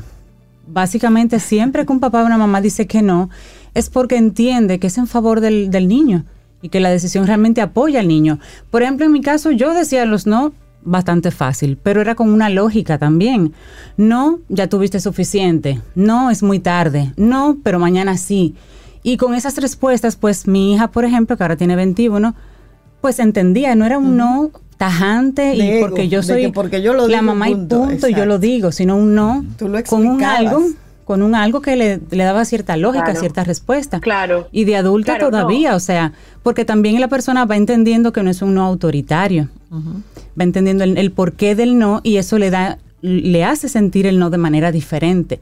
Porque el no por el no, como autoridad, pues es totalmente eh, en contra, pero, pero como papá, como mamá, el no casi siempre viene acompañado de un razonamiento que hiciste, que entiendes que es conveniente, es desde el amor, es desde, desde la protección. O sea, el no no es por deporte. Así es, y esto es que bueno que tú lo traes porque también me viene a la cabeza la importancia de tener una buena calidad de relación con tu hijo o con tu hija, porque en la medida que tú tienes una buena calidad de relación, es decir, esto que tú le explicas, lo que tú estás compartiendo, pues permite que esa persona, que tú, en este caso tu hija, se sienta escuchada y sienta empatía, ¿entiendes? Porque si es un no impositivo, porque, pero porque déjame decirte, Cintia, también hay padres que dicen no por, por, por deporte. Sí, y de manera autoritaria. no, no, sí, no, no, porque no quiere, porque hasta porque no quieren ir a llevarla, porque no quieren ellos eh, salir a las 12 de la noche para llevarla a un sitio, que también es válido, ¿entiendes? Yo no digo que no. Ahora, es importante que el telón, ¿verdad? El telón de fondo de ese no sea efectivamente la calidad relacional, porque lo va a integrar mejor, porque los límites se integran mejor cuando hay una buena relación, porque si hay una buena relación, el, niño o la niña confía en ese adulto, ¿entiendes? Confía, esa es la palabra, y tiene más, em, esta confianza le permite saber, ok, quizá se va a enojar, quizá va a bregar, pero no importa, pero confía en Tú sabes que te escucho, te escucho hablar, Isabela, y también hay, hay un tema de, manejo de la frustración. A veces estamos con, los chicos y estamos siendo muy permisivos en una serie de cosas por este tema, por la, por la culpa, y no nos estamos dando cuenta que estamos dándole el entrenamiento perfecto para que sean personas que no sepan manejar la frustración. Y solamente cuando piensan que quieren algo, ese capricho, pues va entonces, como padres, dentro de esa dinámica nos toca, tú sabes que, bueno, como aquí estamos simplemente conversando entre nosotros cuatro y, los dos o tres millones de Camino al Sol oyentes que están ahí, pero estamos hablando cosas muy, muy personales. Yo recuerdo que ya cuando mi hija iba teniendo algún tipo de, que tú podías conversar con ella y yo le decía un no por algo. Y ella, eh, la emocionalidad le cambiaba, yo, le, yo la miraba y le decía, estoy fortaleciendo tu carácter. Entonces, al principio ella no lo entendía. Y luego, cuando ya yo le decía que no, ella me decía, ya sé, estás fortaleciendo mi carácter. Se convierte en un juego, viene con una especie de, acompañamiento del por qué, pero también es, es una forma de uno como padre entender que tenemos que hacer lo que tenemos que hacer, no para ser complacientes, sino porque es lo que toca, ¿no? Claro. No, qué lindo que lo puedan compartir de esa manera, porque pienso que es tal cual, o sea, es, es esa regulación, esa parte, porque fíjate, me imagino que hoy ella es capaz de decirse que no a ella misma.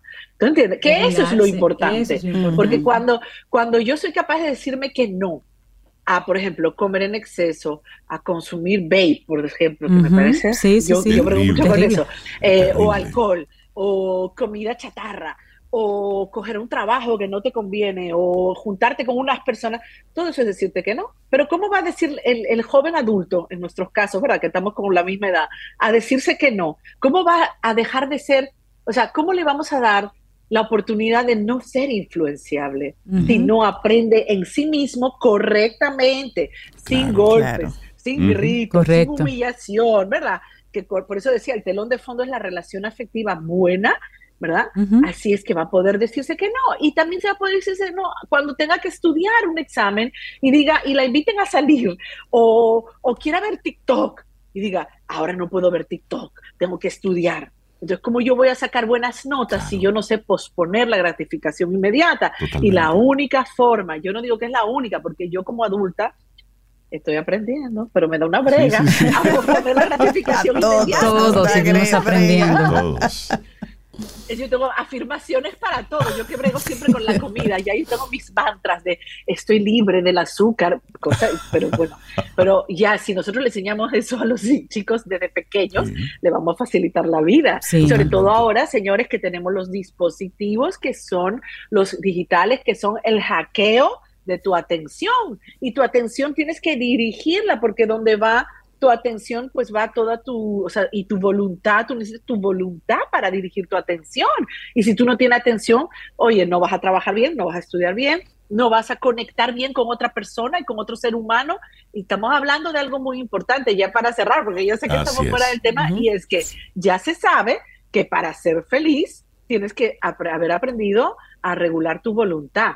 Eso está en los estudios de Harvard y todo eso, o sea, dirigir tu voluntad y controlar tus impulsos es la clave para ser feliz. Y esto empieza lamentablemente o felizmente, con el no. Entonces, por eso me gustó, ¿no? Decir no ayuda a crecer, claro que sí. Y todo lo que ustedes han aportado de cómo decirlo, eh, me parece súper valioso. Porque no es a chancletazos no, ni a gritos. No, no, para, nada. Es una brutalidad. la relación. Claro. Es eso. Isabela Paz, de Felices Jugando, gracias por el regalo que nos hiciste hoy. Decir no también ayuda a crecer. ¿La gente cómo conecta contigo, Isabela? Sí, nosotros estamos en arroba felices jugando, en la página web felicesjugando.com eh, y yo particularmente tengo mis redes personales, arroba Isabela Paz G y depende de mi puto podcast y en la página de Camino al Sol pueden oír, porque siempre me pregunta alguien, cada vez que yo cierro, ¿dónde puedo oír este episodio que lo oí a la mitad o no lo oí, no me dio tiempo? Están colgados en caminoalsol.do. Buenísimo. Así es, un gran abrazo, Isabela. Gracias, Isabela. Gracias por tu tema. Gracias, gracias por este espacio. A decir no sin culpa. Sin culpa, exacto. Para iniciar tu día, camino al sol.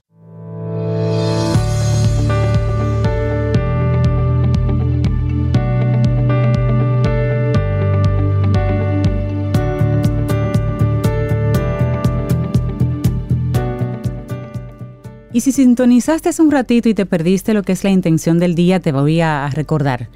Se trata de esta. Cuida tu mente, que es el activo más valioso que posees. Eso es lo que queremos dejarte en el día de hoy como intención. Cuida tu cuida mente. Tu mente cuida tu mente. Cuida tu mente. 8.22 minutos, vamos avanzando en este camino al sol. Y si hay una mujer que nos invita a cuidar nuestra mente y lo que pensamos es María Eugenia Ríos Lamas, directora de Nueva Acrópolis Dominicana, y para nosotros siempre es un lujo tenerte con nosotros. Maru, buenos días, bienvenida de nuevo a Camino al Sol, ¿cómo estás? Muy buenos días y para mí un placer inmenso, supremamente grato estar con ustedes. Ay, Nosotros felices siempre de verte a la distancia, Maru, te abrazamos. Y siempre traes temas tan, tan interesantes que nos deja, por eso es que son como masterclass, que te tenemos que dejar hablar porque solamente escuchamos y escuchamos. Oigan, oigan la propuesta que nos trae María Eugenia en el día de hoy, cómo actuar ante los ciclos de la vida. Eso para, jale su silla, siéntese a la derecha y, y cállese. Y, escuchemos, porque algo vamos a aprender. Definitivamente algo en corto tiempo, pero algo, algo definitivo. Sí, vamos a ver, vamos a unir conceptos fundamentalmente para hablar de ciclos de la vida. Ciclos de la vida es muy grande, ¿verdad?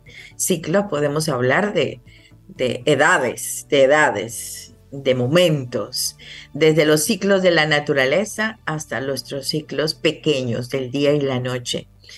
O sea que todo estamos refiriéndonos a una ley, a una ley de la naturaleza, a una ley de la ciclicidad y la o periodicidad. Como es una ley y como el ser humano, nosotros estamos inmersos en la naturaleza, pues lógicamente la ley también rige para nosotros partimos de esa realidad. O sea que es muy importante reconocer esto, que claro, existe momentos niño, adolescente, joven, adulto, anciano, ciclos de la vida, ciclos más cortos, día y noche, incluso ciclos más cortos, estar alegre, estar triste, estar mm, mm. dispuesto, estar deprimido, ciclos, todos son ciclos, pero debemos tener muy claro muy claro que más allá de todo lo que cambia a nuestro alrededor, de todos estos ciclos, tenemos que aprender a reconocer que somos una unidad. Como seres humanos somos una unidad. Unidad más allá de los cambios, más allá de los ciclos. Los ciclos son inevitables. Eh, vivimos influenciados por ellos. Pero les doy una idea. Son, son opciones los ciclos son opciones para nuestro perfeccionamiento. ¿Por qué? Si nos damos cuenta, la naturaleza es sabia y el libro de la naturaleza nos indica muchísimas cosas. Por ejemplo, repetir vemos que estamos repitiendo estaciones. Bueno, vamos a hablar del frío y del calor, que, muchas veces, que todos los días se escucha la famosísima queja. Pero si ya sabemos que existe el frío y el calor, ya lo sabemos, son ciclos. Ahora, llevar mal estos ciclos de la vida nos agotan, nos hacen perder una energía interior, una energía vital.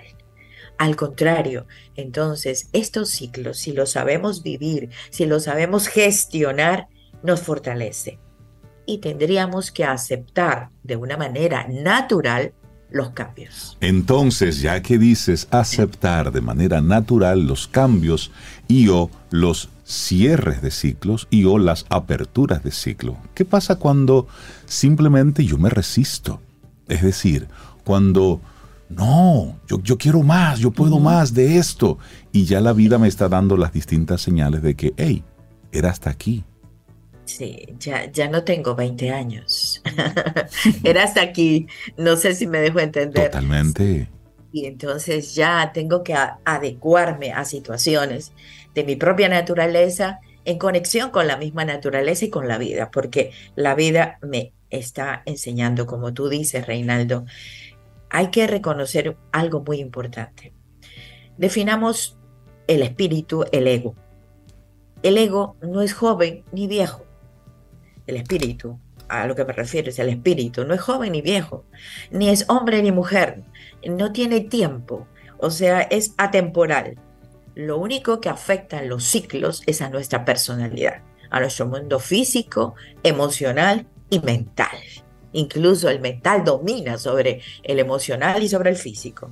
Entonces hay que conseguir que estas situaciones de la vida, pensar, pensarlo bien, porque no nos afecta interiormente. Podemos seguir siendo jóvenes con un espíritu joven. Ahora, no podemos hacer las mismas actividades físicas, por ejemplo. O quizás con la madurez y la experiencia no pensamos igual como cuando teníamos 15, 18 años, que, pero quizás también tenemos el mismo ímpetu, vitalidad, energía para resolver situaciones de nuestra vida. O sea que es importante reconocer todos estos, estos elementos. La ciclicidad es inevitable, eh, pero esta nos permite también recuperarnos ¿Cómo? ¿Cómo lo podemos abordar? ¿Cómo podemos manejar esta situación? Con un buen estado de ánimo, con una energía vital, con motivaciones internas. Yo no digo motivaciones externas, porque las motivaciones externas son pasajeras, eh, superficiales muchas veces, frágiles muchas veces, pero las motivaciones internas, aquellas que están en nuestro foro interior, son las que nos van ayudar a renovarnos, a motivarnos, no importa los ciclos de la vida. Por ejemplo, sabemos bien que si hay gente con ánimo, como aquí en Camino al Sol, hay gente con ánimo, gente entusiasta, pues encendemos nuestro radio y escuchamos y compartimos y todos estamos felices y contentos y alegres. Pero ¿y si no hubiese? ¿Y si no hubiese? ¿Y si no hubieren? Todo este grupo humano que estamos alrededor de ustedes, ¿qué hacemos? Exacto. claro. ¿Qué hacemos? Tenemos que tener la misma energía, la misma vitalidad, porque recurrimos a nuestras motivaciones internas, a nuestras motivaciones internas. Y como el día de hoy, el punto mental, la mente, tiene que tener una mentalidad positiva. ¿Por qué? Porque podemos superar todas las situaciones y las que no podemos superarnos, pues tranquilos, porque no podemos. O sea, eso es así. Entonces, la ciclicidad, repito, es inevitable, pero recurrimos a nuestro motor interno. No depende de que si la gente me aplaude, yo estoy contenta. No depende de que si, si estamos, si las situaciones son favorables, bueno, entonces me, sentimos, me siento fuerte, me siento alegre, me siento vital. No, porque si las situaciones son difíciles, son complejas, debo sentirme exactamente vital, incluso mejor. Mejor, ¿por qué?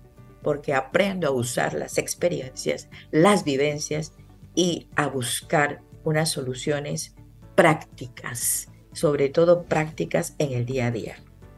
Maru, y me gusta traer en la, a la conversación este, esto de, de, la ciclicidad de la vida, de la ciclicidad de las cosas. Tú estás hablando, por ejemplo, de, los problemas, de las situaciones que se enfrentan, que, surgen simplemente, pero también eso nos debe llevar a mover a pensar en la ciclicidad de las cosas buenas. O sea, te está yendo muy bien, estás en el tope de tu carrera. Eso también es cíclico y tienes que prepararte a que en un momento dado esa alegría o ese, ese triunfo, esa fama, ese reconocimiento, ese ingreso extraordinario también va a ceder. O sea, también hay que pensar en que la ciclicidad se da en, en, ese bienestar, en el nivel de bienestar. No solamente entender que es un ciclo que requiere de mi trabajo interno cuando estoy mal, requiere de mi trabajo interno cuando estoy bien, prepararme para lo que pueda pasar, porque es cíclico. Por supuesto, porque la, enfoqué la primera parte, porque en la parte, vamos, difícil, en las dificultades, circunstancias de la vida, porque normalmente ahí está la famosa queja. Sí, claro. Y también está el desánimo. Sí, sí. El desaliento, el desaliento. Entonces, pero efectivamente, Cintia, esto es real. La ciclicidad también está en lo positivo. Está en, las situaciones. Yo no puedo decir que las circunstancias son malas o buenas. Son circunstancias. Eh, que las situaciones son malas o buenas. No, son situaciones. O los ciclos son malos o buenos. Son ciclos. Ahora, ¿cómo reaccionamos ante ellos? es importante. La reacción que tenemos ante una situación. Puede ser... Eh, em, nuestro karma, nuestro karma es karma también, es positivo. La gente lo ve el karma como algo negativo y está dentro de las situaciones de la vida, ciclos de la vida. Vino la ola del karma positivo, sea, ciclos positivos y son años de ciclos positivos. Esto no quiere decir que ahora esté en psicosis pensando en qué hora me va a ir mal, qué hora la vida me va a quitar esto. no, al contrario, disfrutar de eso, ver los resultados, seguir potenciando, porque seguimos aprendiendo de todo esto. Sí. Los problemas, eh, el problema es cómo reaccionamos nosotros ante lo positivo, ante lo maravilloso que la vida nos otorga o ante las situaciones que no son tan buenas para nosotros, pero de las dos aprendemos muchísimo. Sí. Muchísimo.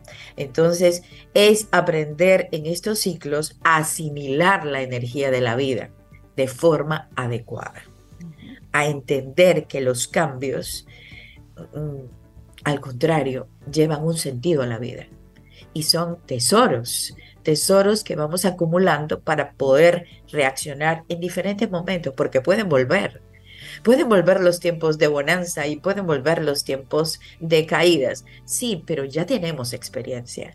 Los años también nos han venido, el tiempo nos dice, uy, la famosa experiencia.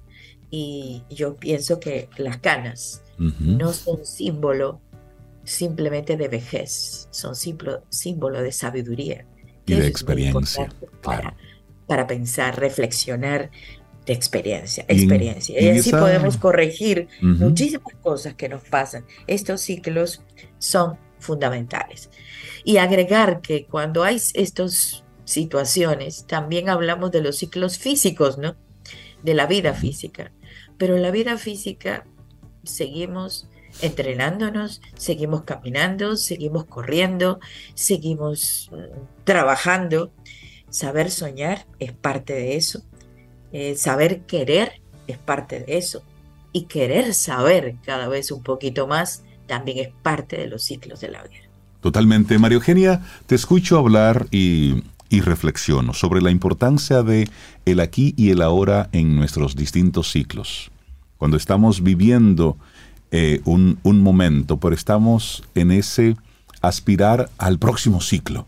Es decir, cuando estamos, y eso creo que forma parte mucho de este, de este adoctrinamiento del sistema en el que estamos. Cuando estamos en la universidad, estamos locos por, por cerrar ese ciclo para comenzar la productividad. Y cuando estamos apenas comenzando en el trabajo, ya estamos pensando en, el otro estadio que es eh, familia, la dinámica, la independencia. Y entonces siempre estamos con, en nuestra mente con ese aspiracional. Sin embargo, no estamos viviendo con intensidad lo que toca ahora.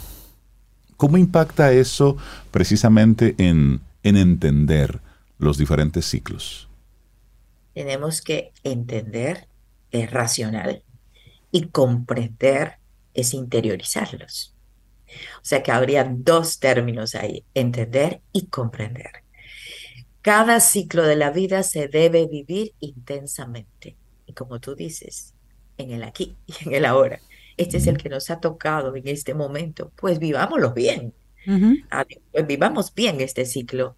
Si yo estoy pensando ya en qué va a ser de mí cuando me muera, sí, Y eso. un poco, un poco trágico lo que vengo a decir el día de hoy, pero aprendí de los estoicos, memento mori, Claro. lo único que sé es que voy a morir. Listo. Ok. Claro. Pero mientras tanto, estoy disfrutando de esta etapa de la vida, entonces tengo que vivirla. Pero ya hay que ponerle la fiesta. A este tema hay que ponerle Por, la por fiesta. supuesto. A este tema de María Eugenia lo que lleva es la fiesta. Es una canción, Maribu. Ya te cambiaron el playlist, Zoe. Hay una fiesta, hay una fiesta, entonces claro, esto es esto. Si yo estoy pensando, no, no vivo lo que me toca pensando en lo que va a venir en el futuro, yo Claro. no sé. O sea, de todas maneras, existe una ley también, causa y efecto. Si tú te siembras ahora lo que siembras ahora, tranquilo, tranquila, lo vas a cosechar mañana. O sea que, ¿cuál es el afán de vida? Si está, ahora es tiempo de sembrar, sembremos. Habrá tiempo de cosechar, habrá tiempo de disfrutar lo que hemos cosechado, habrá tiempo de bonanza y habrán tiempos de trabajo duro. Pues todo eso Sí. forma parte de la vida. Buen mensaje. Sembrar con. Totalmente. entusiasmo, con amor, sembrar ¿Cómo mucho. actuar ante los ciclos de la vida? Qué buen tema que nos, nos comparte hoy María Eugenia Ríos Lamas de Nueva Acrópolis. Actividades en Nueva Acrópolis en estos días, Maru. En estos días, mira, también hay ciclos de descanso. Excelente. Muy bien, ¿eh? Muy bien. muy bien. O sea, es importantísimo porque tenemos que darnos ciclos de descanso, todos tenemos que darnos ciclos de vacaciones. Igual, en Nueva Acrópolis esta semana estamos de vacaciones. Hasta Excelente. la próxima semana, el jueves 10, que cómo enfrentar los miedos con filosofía. Buenísimo. Pero Qué bueno. pueden entrar a nuestra, a registrarse y pedir el calendario de las actividades del mes de agosto. Entonces entramos a nuestro WhatsApp, espérense que yo siempre, 849-352-7054 y piden el calendario de todas las actividades del mes de agosto. Acuérdense que los ciclos son para vivirlos, somos parte de la naturaleza. Buenísimo. Y Qué eso bueno. es inevitable, eso es inevitable. Qué bueno. Un gran abrazo. Maru, Maru. que tengas un excelente día. Gracias por este regalo de hoy. Buenísimo. Gracias, gracias a ustedes. Bueno, ya eh, Cintia te puso la canción, ya ni, ni la presento, solo digo que es Pedro Capó y bueno, de fiesta. Gracias, María Eugenia. Tomémonos un café. Disfrutemos nuestra mañana con Rey, Cintia, Soveida, en camino al sol.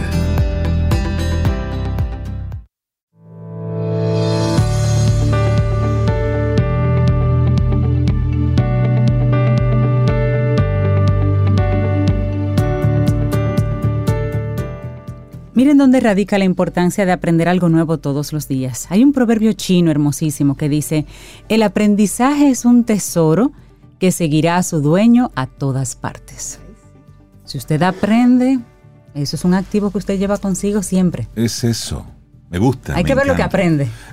Eso sí, ahí hay que fijarse Pero un poquito. cualquier cosa es con usted que se va. Así es. Y bueno, tenemos aquí la, la información de que la periodista Daniela Espinal reunió a un grupo de amigos y familiares y puso en circulación en un lugar público, en un restaurante donde se come bueno. Y ella invitó a, a que la gente conociera su, su nuevo material, que tiene como título Inmenso Paraíso Astral. Meditación, experiencia, reflexión. ¿Y saben qué? La tenemos aquí hoy con nosotros en Camino al Sol. Sí, Daniela. Buenos días, bienvenida. Buenos Daniela. días, gracias por recibirme. Un saludo afectuoso a todos los radioescuchas de Camino al Sol, que soy una de ellas también. Qué bueno, qué linda. Bueno, Daniela, eres escritora, meditadora y haces esta presentación de Inmenso Paraíso Astral, meditación, experiencia, reflexión. Mi primera pregunta es, ¿este libro proviene de experiencias, reflexiones o inspiración de algún tipo? Un poco ¿Cómo de surge? fusión, vamos a decir así. Eh, fíjate, yo tengo años ya eh, inmersa en la práctica del yoga, del hatha yoga específicamente, y de la meditación, varias vertientes de la meditación. llegó un punto en pandemia donde surgieron muchas cosas buenas porque las circunstancias externas no necesariamente marcan la pauta de nuestros pasos. Y en medio de aquella incertidumbre, eh, seguí escribiendo como lo hacía de costumbre en otros momentos de mi vida, a mano, hasta que llegó un punto en el que yo me vi frente a una cantidad razonable de muchos escritos sobre situaciones que yo había experimentado en mi vida eh, personal, familiar, de trabajo, donde quizás había sufrido, entre comillas, porque el sufrimiento es para quien se estanca, aprendizajes para quien desde ese dolor puede construir un mañana mejor y un hoy también. ¿Escucharon eso? profundo. Cuando tomé conciencia de todos esos escritos, dije, qué deseo tan grande de poder compartir todo esto que a mí me ha funcionado con los demás, pero no encuentro la forma. Y ahí dije, Dios mío, un libro, pero eso es como soñar en grande. Pero ¿y por qué no? Y ahí empecé con la idea del libro, armé todo y ya ustedes se imaginarán cómo fue aquello, pasar todos esos escritos a mano al computador y, e, e ir aprendiendo todo esto de, crear eh, una obra literaria. Fue fascinante, ha sido un tiempo fascinante para mí y en este momento aún más eh, la retribución emocional eh, al escuchar los comentarios de las personas que ya han podido disfrutar del mismo. Sí, porque ya está, ya está a la venta, ya está disponible. Daniela eh, Espinal, que está aquí con nosotros desde muy temprana edad, mostró ser una persona con una sensibilidad particular y ella se ha destacado o se destacó como modelo de importantes marcas comerciales, campañas publicitarias, revistas de moda, laboró en radio, también fue editora de espectáculos, conductora de televisión, y fungió como maestra de ceremonia de diferentes marcas. Con todo eso, yo me imagino,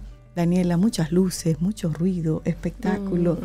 ¿Cómo llegas entonces a otro mundo de silencio, de meditación? ¿Qué te, qué te disparó eso? Ay, qué interesante pregunta. Fíjate, sobre, desde mi adolescencia estuve siempre bien mezclada, como ahí describe en la biografía, al mundo del espectáculo. Eh, y por un asunto de valorización interna, decido abandonar mi carrera en los medios de comunicación. Y a partir de ese momento pude eh, percatarme de que ese sentimiento trascendía quizás a otros escenarios de mi vida. Y que aunque parece, pareciera, perdón, que yo hice un movimiento involuntario en contra de mi corazón, porque amo comunicar, eh, había algo ahí, muy en lo profundo, que precisaba de mi atención. Y fue a través de la meditación y saliendo un poco de la costumbre, de, la, de lo cotidiano, de los grupos que frecuentaba, cuando pude sentirlo realmente en la piel. Por eso el título del libro, Inmenso Paraíso Astral. Astral es el plano emocional y del éter que nos conecta con el sentir, algo que quizás en la cotidianidad y en la inmediatez de hoy pasamos por alto.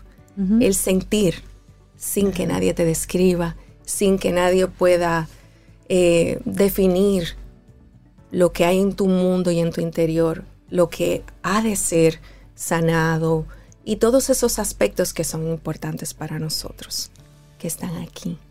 Estoy revisando con, con cuidado el libro primero felicitarte por, por el trabajo de eh, la diagramación. Está muy bien, está muy, muy lindo. El libro como que lo ves en un en el escaparate y te llama la atención para, para tocarlo. Pero estoy así revisándolo como que rápidamente y siento que hay mucho... Eh, antes de plasmar cada palabra hubo mucho de, de introspección, mucho de reflexión. Y me vas a permitir, si, le leo a los caminos al sol oyentes, para que entiendan un poco el contexto de lo que le estoy diciendo. Dice, en el capítulo 1, Origen, Esperanza y Cambio, dice, corresponder a nuestra necesidad de plenitud, buscarla, alcanzarla, nutrirla y expandirla, es y será de enorme beneficio para el amor, para vivir más conscientes y felices mientras compartimos un poco de nuestro ser con los demás. A fin de cuentas, son esas demostraciones las que conectan a los corazones. Así es. Y esto es, un párrafo que da para precisamente sentarte y, y reflexionar mucho. ¿Cómo, ¿Cómo impacta cada una de estas palabras en ti, en tu entorno, una vez ya está listo este libro? Bueno, imagínate de tantas formas, porque primero es algo que ni siquiera estaba en mis planes, para mí era quizás un sueño demasiado alto, pero al poder compartir lo que he experimentado, lo que yo misma escribí, que tuve que adaptarlo para no dar tantos detalles, para permitirle al lector que se haga dueño de las palabras, se identifique y pueda verse en ese texto, quizás ver alguna situación de su vida que necesita de, su enfoque, de su visión. Es muy gratificante y yo me siento más que agradecida, eh, útil con Dios, porque a veces nos sentimos protagonistas, pero Dios nos utiliza como instrumentos para nuestra vida propia, obviamente, y para la vida de los demás. Qué bonito. Tú sales de los medios de comunicación, ese era tu, digamos, tu trabajo, tu profesión. Entonces, por ejemplo, dentro de esta nueva visión eh, más reflexiva de tu vida, ¿cómo, cómo, te, ¿cómo te ves tú? Profesionalmente, ¿qué, ¿a qué te dedicas? Tú veo que eres meditadora. O sea, ¿cómo, qué es eso? bueno, meditadores son los que practican la meditación. Eh, realmente ahora yo estoy completamente dedicada a mi familia, a mis hijos y duré un tiempo, que es bueno destacar también, porque eso, dentro de todo eso es lo que me hace sentir más orgullosa, que fui un poco pulpo. En ese momento que yo estaba construyendo el libro, eh, como les cuento, soy ama de casa y dedicada a la familia y todo eso, no tenía ayuda en casa. Y lo logré, logré estudiar, logré hacer mil cosas, pero realmente ahora no tengo así, ah, yo soy eh, locutora. No, no, no. Yo estoy completamente eres, eres madre. Eres madre. Eh, de una eso es un tremendo de 19 y otro de 10. Ese es el trabajo. Ese es el trabajo. Yo quiero compartir aquí eh, uno de los escritos de, de Daniela que está en el capítulo 1, Origen, Esperanza y Cambio. Este se llama Andar con Fe. Deja que resplandezca la confianza a través de ti y entrega todo con mucho amor. Brilla desde tu alma el ser destaca en la luz su preeminente don. La noble promesa del amor te llene de ilusión. La magia del cielo sea tu referente y así puedas abrazar y alcanzar la más bella inmensidad. Reflexión bonita. es Precioso Gracias. ¿Saben algún dato bien curioso del libro? Es que cuando ya estaba terminando, lo pensé, qué divertido sería que así como yo he vivido esta experiencia, he asumido estas conclusiones, estos aprendizajes, ¿qué tal si el lector puede abrir el libro al azar y no leerlo como acostumbramos de inicio a fin, que eso es libre obviamente? Mi idea es que cuando lo tengas, lo abras al azar. Leas la reflexión que quedó frente a tus ojos. Quizás te tomes unos minutos respirando, puedas percatarte qué hay de ti, de tu vida en, esa, en ese escrito cómo podrás darle un giro a esa perspectiva, a ese pensamiento, a la acción, para modificarla por una mejor. Y cuando me refiero a una mejor es que a veces divagamos mucho en la mente. Y en la mente depósito, como decía el maestro Thich Nhat Hanh, que ahorita decías una frase de él, un maestro zen budista que justo en este momento estoy leyendo un libro de él. La mente depósito es la mente eh, donde vamos guardando toda la información de nuestra vida. Y ahí vagamos. Un día nos damos cuenta que nos hemos pasado mucho tiempo de nuestra de nuestro valioso tiempo, valga la redundancia, vagando en la mente depósito. Y a la mente hay que regarla con amor, con eh, actividad, con conciencia y con un cuidado muy grande. Y el cuidado mayor es cuando procuramos disfrutar el aquí y el ahora. Qué lindo. es bellísimo. Tú como, como madre, ¿qué edad tienen tus hijos? 19 y 10. 19, y, 9, perdón. Ah, 19, 10 y... Se llevan 10 años, gracias. Son dos.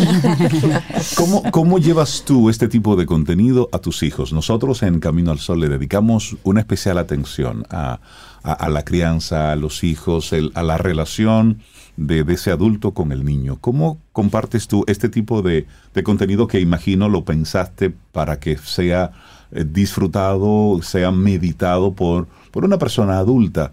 Pero ¿cómo este tipo de, de pensamientos pueden ser llevados a nuestros hijos y cómo, cómo lo has hecho tú? ¿Cómo lo has hecho tú?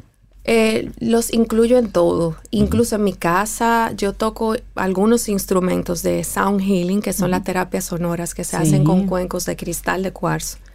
Eh, y obviamente yo creo que el comportamiento, Reinaldo, es el mejor de los ejemplos.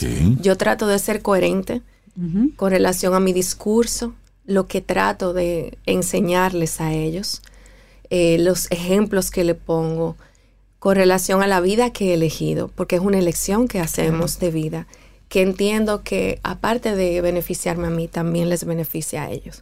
Pero yo creo que la fusión del discurso y la acción que acompaña las palabras es la coherencia que a ellos le queda. Porque a veces tendemos a decir algo que no realmente va acompañado de una demostración que lo sustente. Exactamente. Así es la coherencia. Interesante que nos compartas esto, Daniela. Desearte muchísimos éxitos. Ojalá que puedas imprimir muchas ediciones. Que la gente, ¿dónde la gente lo puede comprar? Bueno, el libro está a la venta en Cuesta Libros. Eh, también lo pueden encontrar en la librería Mamey, en la zona colonial, en la calle Las Mercedes 315, en la tienda del Baúl y en el restaurante Don Néstor Parrillada.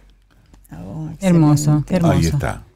Bueno, pues Daniela, muchísimas gracias por Qué haber bonita estado con invitación. nosotros. Muchas gracias a ustedes por recibirme, de verdad que sí. Aquí dejo un libro para un radio escucha. Así O sea, que hay un es. camino al Camino sol al Sol. oyente que tendrá la posibilidad de tener este libro en Entonces, sus manos. Hermoso. Vamos a hacer el sorteo Gracias. sencillo. Nuestros Camino al Sol oyentes que nos escriban, los que quieran, por supuesto, ponen su nombre, levantan la manito a través de nuestro número de WhatsApp, el 849-785-1110. Tomamos los nombres de todos ustedes. Entonces, hacemos luego un sorteo. Tenemos una mega tómbola y de ahí con Mano limpia, mano limpia le damos vuelta al globo y sacamos el nombre ganador. Entonces, Sí.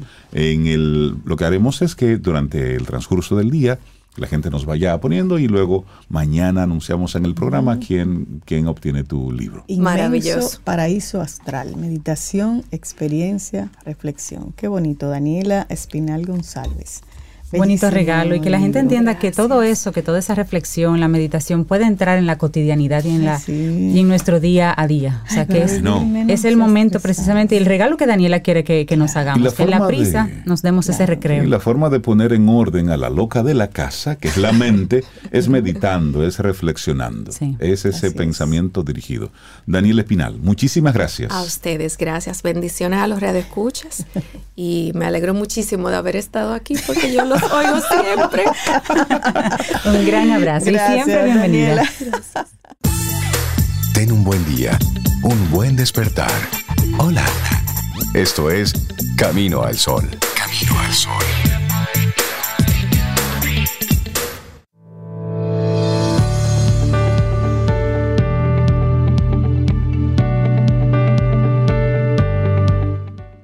Y ya Daniela nos dejaba pensando en eso, en, en- en reflexionar, en meditar, porque eso le hace bien a nuestro cerebro. Si dice Rita Levi Montalcini que el cerebro humano es el órgano más sorprendente y complejo del universo conocido y de los mundos por descubrir. Eso lo agregué yo, porque está todo ahora le ponemos los mundos por descubrir. Sí, me gusta eso. Pero nuestro El cerebro mundos por misterio es el cerebro. El Sí, cerebro, todavía. señores, eso es poderoso. Mucho por descubrir. Bueno, llegamos al final de nuestro programa Camino al Sol por este día. Así es que mañana, si el universo sigue conspirando, esperamos que sí. Si usted quiere y si nosotros estamos aquí, bueno, pues tendremos un nuevo Camino al Sol. Así es, van a que tener que buscar más de una docena de cientos de libros porque hay muchas manos levantadas ahí. Bueno, y Daniela vino y nos presentó dos canciones que, que yo no conocía y eso me encanta. Entonces, yo voy a pedir que sea ella que la presente para despedirnos y ante una frase que está al final de- del libro. Que tu camino sea de paz, que siempre sea iluminado y bendecido. Qué hermoso. Presente usted la canción, Daniela. Qué emoción. Esta canción se llama Presenci. Es una composición de Bayana System y Jill Sons. Que la disfruten. Gracias, ahí va. Lindo día. Hasta mañana. Y esperamos que hayas disfrutado del contenido del día de hoy. Recuerda nuestras vías para mantenernos en contacto. Hola arroba caminoalsol.do. Visita nuestra web y amplía más de nuestro contenido. Caminoalsol.do. Hasta, una, próxima edición. Y pásala bien.